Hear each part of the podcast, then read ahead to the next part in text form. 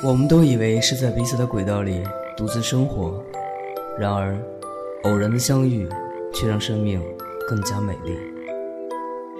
我在一个人的时光电台守候你。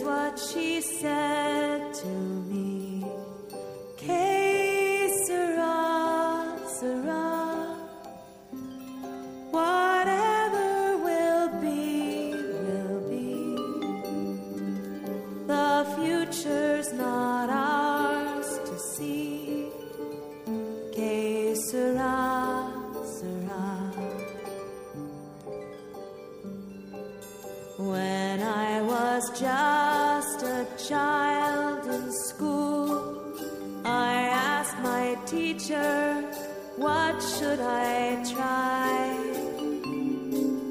Should